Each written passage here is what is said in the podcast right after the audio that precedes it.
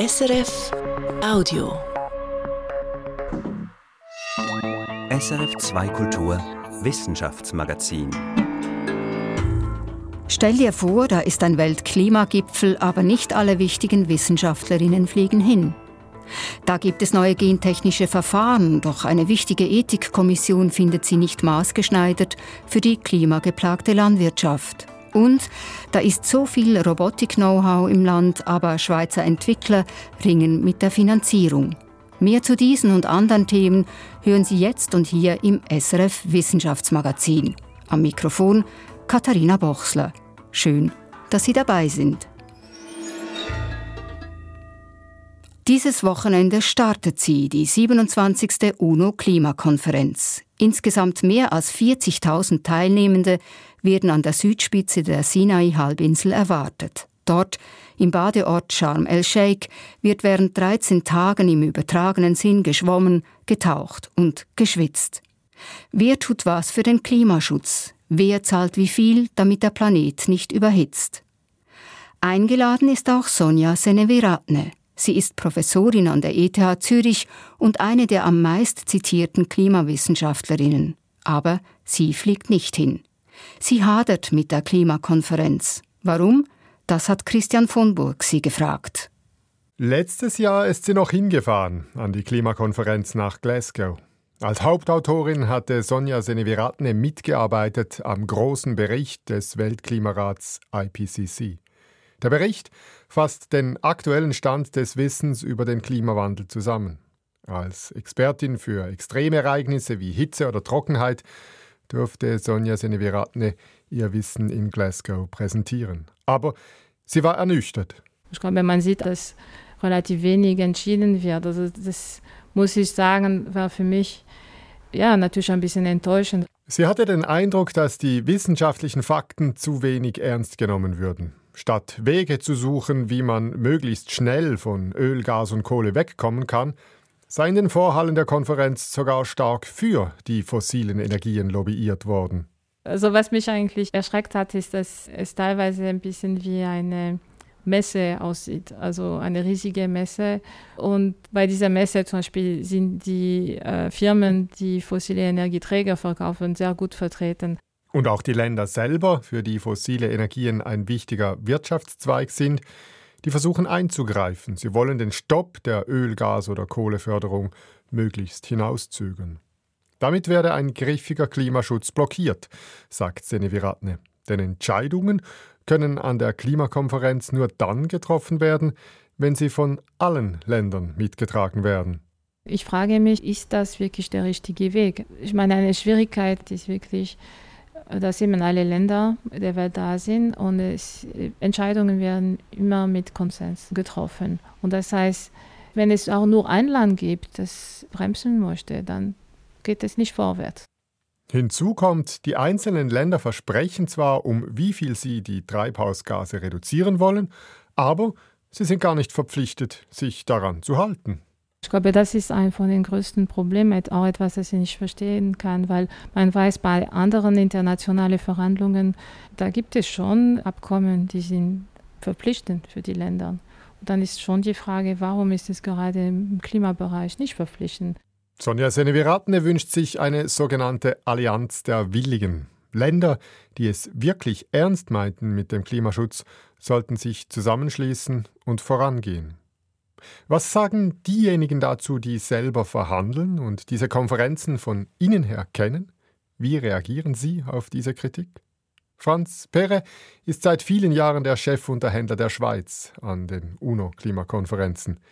Er versteht das Hadern ich verstehe einerseits sehr gut natürlich die Unzufriedenheit und vielleicht auch Frustration, weil das System so langsam und träge ist. Gleichzeitig ist es halt ein Grundsatz des Völkerrechts, dass man nicht jemanden zu etwas zwingen kann ohne seinen Konsens. Und hier in diesem Bereich besteht die Regel, dass wir einen Konsens brauchen. Wir konnten uns nicht einigen auf einen Beschlussmechanismus, der Abstimmung zulassen würde. Und auch in der Frage, ob die selbst gesteckten Ziele verpflichtend sein sollen, konnte bei den Verhandlungen zum Pariser Abkommen 2015 keine Einigung gefunden werden. Große Staaten wie China, die USA oder Indien wollten das nicht. Perre hält eine Allianz der Willigen deshalb auch für einen interessanten Ansatz. Klimaclubs würden sie unterdessen genannt. Und auch die Schweiz sei an diesen Gesprächen beteiligt.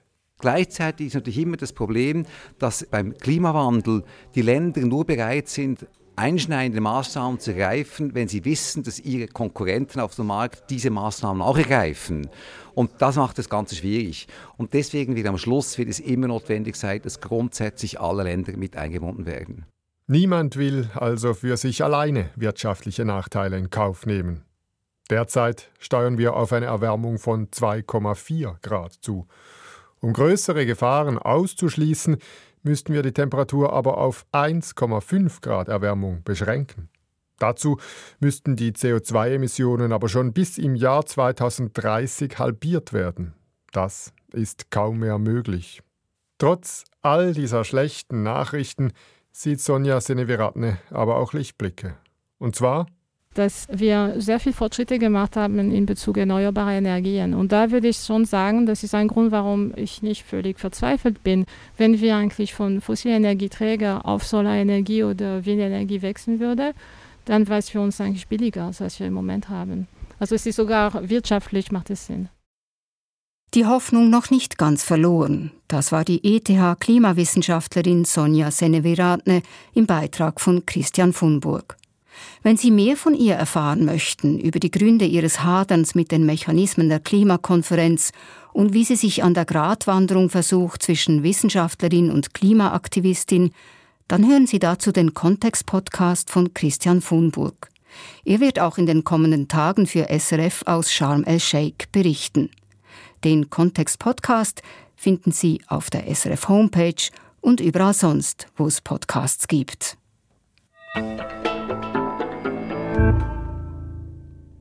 Die Gentechnologie hat sich in den vergangenen Jahren stark gewandelt und entwickelt. Verfahren wie die mit dem Nobelpreis geadelte CRISPR-Genschere versprechen exaktere, gezieltere Eingriffe ins Erbgut. Einzelne Gene können neu ins Erbgut eingefügt, bestehende ausgeschaltet werden. So sollen Nutzpflanzen maßgeschneidert gezüchtet werden, um zum Beispiel den Klimawandel, die Folgen von Dürre, Hitze oder Überschwemmungen auszuhalten. So zumindest das Versprechen, so die Hoffnung. Nun hat die Eidgenössische Ethikkommission für Biotechnologie im Außerhumanbereich eine Stellungnahme vorgelegt zu diesen neuen Techniken und deren Nutzen für die künftige Landwirtschaft. Eine Mehrheit der Kommission findet, diese Verfahren seien zu träge, um Pflanzen rechtzeitig fit zu machen. Warum die Kommission bremst, Katrin Caprez berichtet. Eine Mehrheit der Ethikkommission für Biotechnologie findet, die neuen gentechnischen Verfahren, darunter eben die Genschere CRISPR-Cas9, hätten bis heute nicht überzeugend geliefert.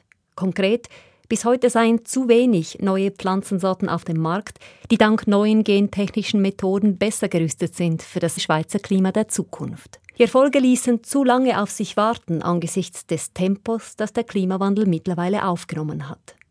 Diese Ansicht teilen nicht alle Mitglieder der Kommission, zum Beispiel Jean-Marc Neuhaus, emeritierter Professor für Biochemie und Molekularbiologie. Also es ist sicher nicht ein Zufall, dass die Biologen eher von den äh, technischen Möglichkeiten überzeugt sind. Er gehört zu einer Minderheit, die findet, die Forschung und Züchtung mit gentechnischen Verfahren habe in den vergangenen Jahren durchaus vielversprechende Resultate gezeigt. Zum Beispiel eine Reissorte, die auch auf versalzenen Böden gute Erträge bringt. Oder eine Weizensorte, die mit weniger Wasser auskommt und die mittlerweile in Argentinien im großen Stil angebaut und exportiert wird. Und?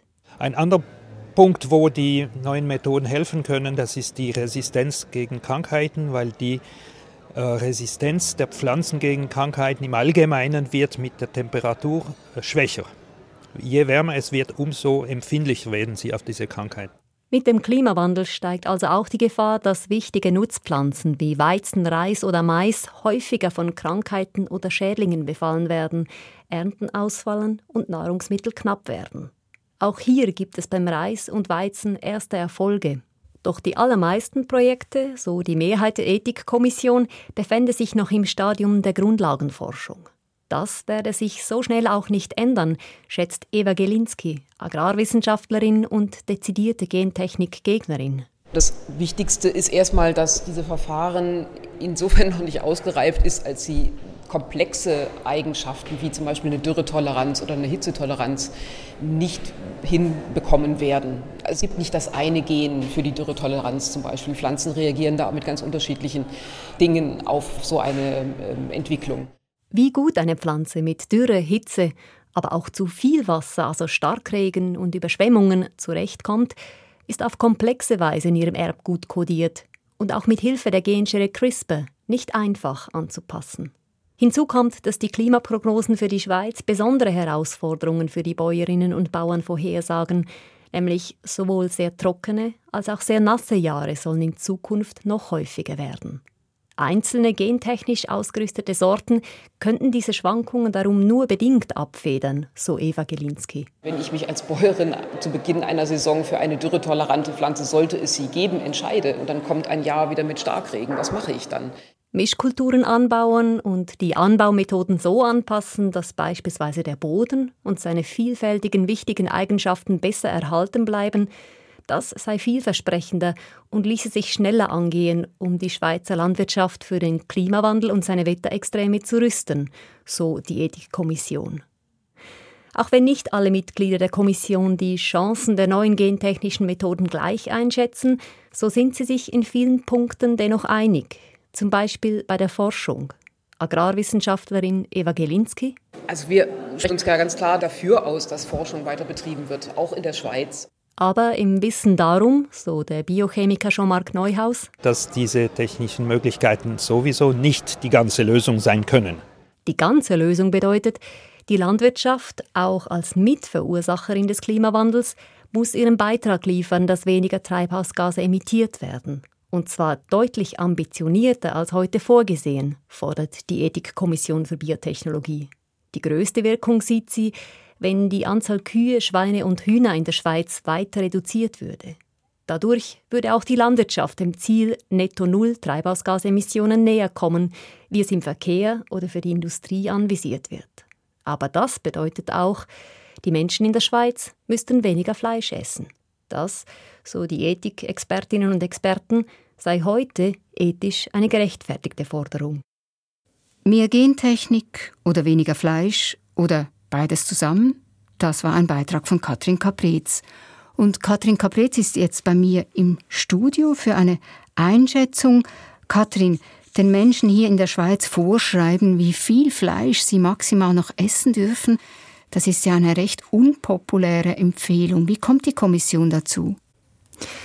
Die Kommission arbeitet ja mit ethischen Überlegungen und diese Empfehlung zum Fleischkonsum, die kommt so zustande.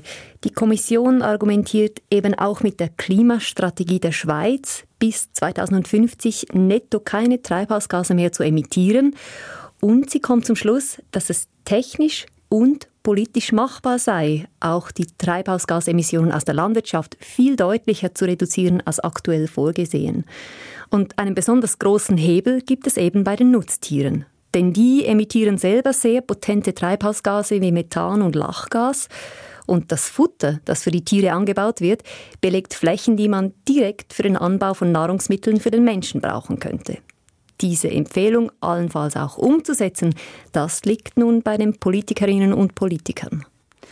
Wie schätzt du denn den Bericht der Ethikkommission ein? Folgt er nicht der altbekannten Argumentation böse Gentechnik gegen gute konventionelle Landwirtschaft? Also ich hatte nicht diesen Eindruck bei der Präsentation am vergangenen Montag. Die Mitglieder betonten mehrfach, sie würden sich keineswegs pauschal gegen die neuen gentechnischen Verfahren positionieren. Man soll sich einfach nicht allzu viel von solchen klimarelevanten Züchtungen erhoffen. Und diese Position kann ich nachvollziehen. Vor allem noch wegen einem anderen Punkt, nämlich der größere Kontext, wie gentechnische Züchtung heute aufgestellt ist. Fakt ist, mindestens drei Pflanzensorten die mit Hilfe dieser neuen Verfahren gezüchtet wurden und bereits auf dem Markt sind, wurden genetisch eben nicht nur gegen Trockenheit besser gerüstet. Ihnen wurde gleichzeitig auch ein Gen eingebaut, das sie resistent macht gegen mindestens ein Herbizid. Das heißt, da hat auch die Industrie ein Interesse und das kennen wir ja schon, Stichwort Glyphosat oder Roundup Ready. Ja, das heißt auch jetzt wieder, wer diese neuen Sorten besitzt, kann sie wieder als Gesamtpaket zusammen mit einem Pestizid verkaufen. Das sind Sorten, die man wieder intensiv anbauen wird und das eben mit den entsprechenden Folgen. Monokulturen auf Kosten von diversen Landschaften, ausgelaugte Böden oder Pestizidrückstände im Wasser. Mit solchen kombiniert genetisch veränderten Pflanzen sind die Rahmenbedingungen drum meiner Ansicht nach noch nicht so, dass die Landwirtschaft nachhaltiger Nahrung produzieren kann. Katrin Kapretz, vielen Dank für diese Einschätzung.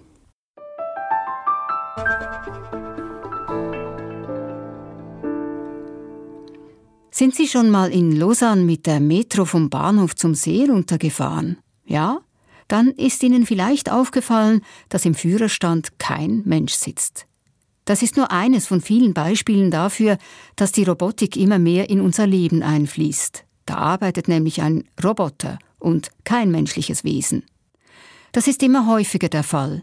Die Robotik findet unauffällig kontinuierlich den Weg aus den Laboren in unseren Alltag. Doch wie viel davon kommt eigentlich aus Schweizer Denk- und Werkstätten? Wo steht die Schweiz in der Welt der Robotik? Das wollte Martina Pollek wissen. Hören Sie dazu ihren Beitrag. Schweizer Robotik genieße international einen hervorragenden Ruf, sagt Robert Riener, Professor für sensormotorische Systeme und Robotik an der ETH Zürich. Es gibt Leute außerhalb der Schweiz sogar, die sprechen vom Silicon Valley der Robotik weil wir wirklich so tolle Ergebnisse haben und so eine gute Sichtbarkeit erzielt haben. Während Japan, Korea und die USA führend seien, wenn es um menschenähnliche Roboter geht, sei die Schweiz besonders stark in der Service-Robotik. Dazu gehören beispielsweise Drohnen, aber auch Rettungsroboter, die laufen können oder auch steuerbare Prothesen. Entscheidend zu dieser Entwicklung beigetragen hat der Schweizerische Nationalfonds, der die Robotik in den letzten zwölf Jahren stark förderte. Rund 80 Millionen Franken flossen bis letztes Jahr in die Forschung und Entwicklung. So entstanden neue Forschungsgruppen und Spin-offs. Nun gehe es darum, den Transfer in die Industrie zu schaffen. Robert Riener. Es gibt eben sehr viele Ideen, die aus Laboren entstehen. Und bis die dann akzeptiert werden von bestimmten Bevölkerungsschichten, braucht es schon viel Überzeugungsarbeit aber auch noch mehr Absprache zwischen den Nutzern und Entwicklern, sodass die Entwickler was entwickeln, was auch tatsächlich einen Bedarf hat. Damit die Schweiz ihren Spitzenplatz behalte, sei es absolut essentiell, dass innovative Ideen innerhalb nützlicher Frist Produktreife erreichen würden, sagt Aude Biard, Professorin für Robotik und künstliche Intelligenz an der EPFL. Le seul et unique moyen c'est de continuer à faire de l'innovation, c'est-à-dire de continuer à avoir des idées nouvelles, avec, mais qui peuvent se traduire en un produit relativement rapidement. Im Gegensatz zum Ausland seien die Start-ups hierzulande mit höheren Personal- und Produktionskosten konfrontiert. Gleichzeitig seien die Geldsummen, die in Robotik-Startups investiert werden, 100 bis gar 1000 Mal kleiner als etwa in den USA oder in China. Das mache es schwierig zu wachsen, sagt Aude Biard. Und sie sehe noch eine andere Gefahr. In der Robotik braucht es immer zwei Komponenten. Eine Hardware, also die Maschine, und eine Software, die sie steuert. Hardware zu entwickeln ist sehr teuer. Viele würden sich deshalb auf Software verlagern, die sich kostengünstiger entwickeln lässt. Beaucoup des startups que nous créons ici finissent par faire du logiciel.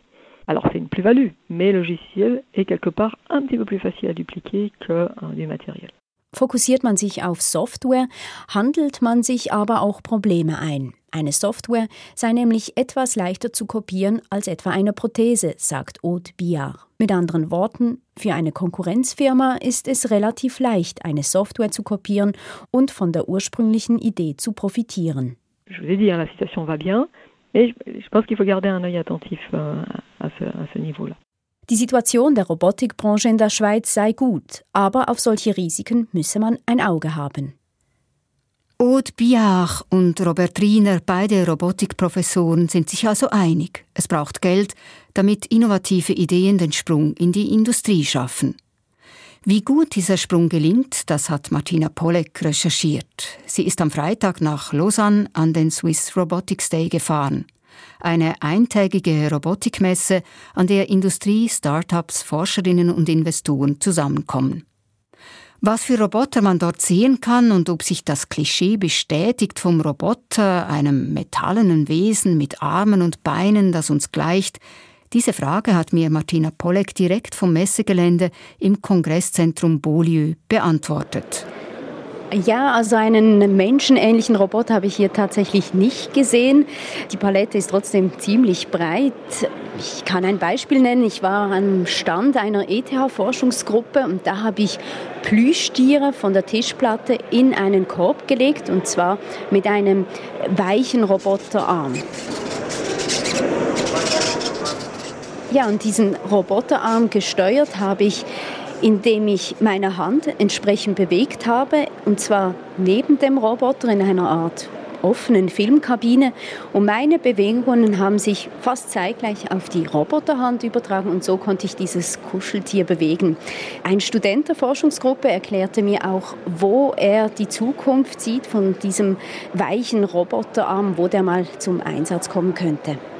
Einsatzgebiete sind mobile Roboter, also Roboter, die sich irgendwo in der Umwelt bewegen, wo man mit unbekannten Objekten zu tun hat. Das könnte sein, wenn wir irgendetwas erforschen müssen, zum Beispiel etwas unter Wasser, aber auch irgendein Gebiet, vielleicht ähm, äh, irgendwie eine Höhle oder so etwas, wo Leute verschüttet sind zum Beispiel, aber auch ähm, für Situationen, wo man nicht Personen noch herschicken Zum Beispiel, wenn es um Minenräumung geht oder Bombenentschärfung, könnte man einen Roboter voranschicken, der dann mit dieser Hand kann gewisse Operationen durchführen kann. Daneben sieht man hier an der Robotikmesse viele Drohnen. Das ist ja sozusagen das Paradegebiet der Schweiz. Hier ist sie führend. So habe ich hier Drohnen gesehen, die eingesetzt werden zur Inspektion und Kontrolle von Gebäuden und Infrastruktur. Diese Drohne, sie fliegt durch Kanalisationsschächte oder zum Beispiel auch durch Atomkraftwerke und sie kontrolliert auf ihrem Weg, ob auch alles in Ordnung ist. Die Schweiz ist also ganz vorne mit dabei, wenn es um Drohnen geht. Aber in der Schweiz ist auch die Robotik für die medizinische Rehabilitation ein großes Thema. Hast du da etwas davon gesehen in Lausanne, Martina? Ja, hier in der Halle gibt es mehrere Stände mit sogenannten Exoskeletten. Das sind Gehhilfen, die man sich anzieht und um die Beine und den Oberkörper schnallt. Diese sollen oder werden bereits getestet in der Rehabilitation von Menschen, die zum Beispiel eine Rückenmarkverletzung haben. Man merkt, es geht hier viel um Maschinen, die mit dem Menschen Hand in Hand zusammenarbeiten sollen. Ja, das ist wirklich auffällig und das haben mir auch Forscherinnen bestätigt, dass die Entwicklung in diese Richtung geht. Wenn wir das Beispiel mit der Metro in Lausanne nehmen, die fährt ja automatisch, wie eigentlich ein Lift, ohne dass ein Mensch im Führerstand sitzt. Und in Zukunft werden wir also mehr dieses Zusammenspiel haben, dieses Nebeneinander, Mensch und Roboter im Team gemeinsam arbeiten sozusagen. So in diese Richtung geht die Entwicklung. In deinem Beitrag zur Schweizer Robotikszene, Martina, hast du erwähnt, dass es in der Robotik nicht einfach ist, an Investitionsgelder zu kommen und so den Sprung in die Industrie zu schaffen. Hast du davon auch an der Messe jetzt was gehört? Ja, das ist auch hier mein Eindruck. Ein Beispiel dafür ist ein Startup, das ich kennengelernt habe. Das Team steht kurz davor, seinen Prototypen in der Praxis zu testen und anzuwenden. Dafür braucht es aber Geld. Nur Sie haben es bisher trotz intensiver Suche nicht geschafft, einen Investor zu überzeugen. Sie glauben, dass es auch daran liege, dass es noch viele Berührungsängste hat und schlicht der Glaube an die Zukunft der Technologie fehle. Die Konsequenz für dieses Startup ist, dass es womöglich das Angebot, das auf dem Tisch liegt, das Angebot einer chinesischen Firma annimmt und seinen Prototypen verkauft. Nicht, weil es das will, sondern weil es schlicht keine andere Möglichkeit gibt. Aber wie repräsentativ ist denn dieses Beispiel? Es ist sicher kein Einzelfall und dass ein Robotik-Startup seine Idee nach Fernost oder in die USA verkauft, ist auch schon vorgekommen. Aber selbstverständlich gibt es auch Erfolgsgeschichten. Die Inspektionsdrohne, die ich vorhin erwähnt habe, ist eine solche Erfolgsgeschichte. Das Startup hat in den letzten Jahren rund 40 Millionen Franken an Investitionen gesammelt und auch wachsen können. Mittlerweile haben sie über 100 Angestellte und Niederlassungen in vier Ländern.